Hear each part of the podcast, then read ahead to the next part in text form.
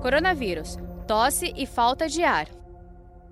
Tanta gente se recupera, mas isso não significa descuidar do que é básico. Conhecer a doença, conhecer os seus sintomas. Os médicos têm alertado que os sintomas iniciais da Covid-19 são muito parecidos com os de uma gripe.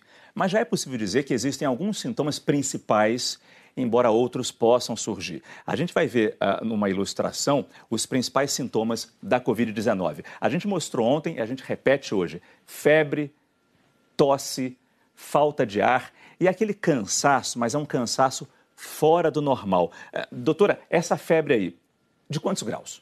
Geralmente define como febre acima de 37,8. Só que eu quero abrir um parênteses aqui. Não é todo mundo que tem febre, tá? Os estudos mostram que, alguns estudos mostram que até 30% não tem febre. Então, se começar a ter muita tosse e falta de ar, também tem que suspeitar da doença. E a gente percebe sintomas diferentes na China, por exemplo, no Brasil, na Europa. Isso já está acontecendo? Já está se percebendo isso? Antes, em relação à forma da doença, isso. no Brasil com outros países, isso. ainda não dá para dizer isso. Aparentemente está igual, sim. Está igual. O que a gente está sentindo um pouquinho de diferença, a gente tem internado muito pessoas jovens também.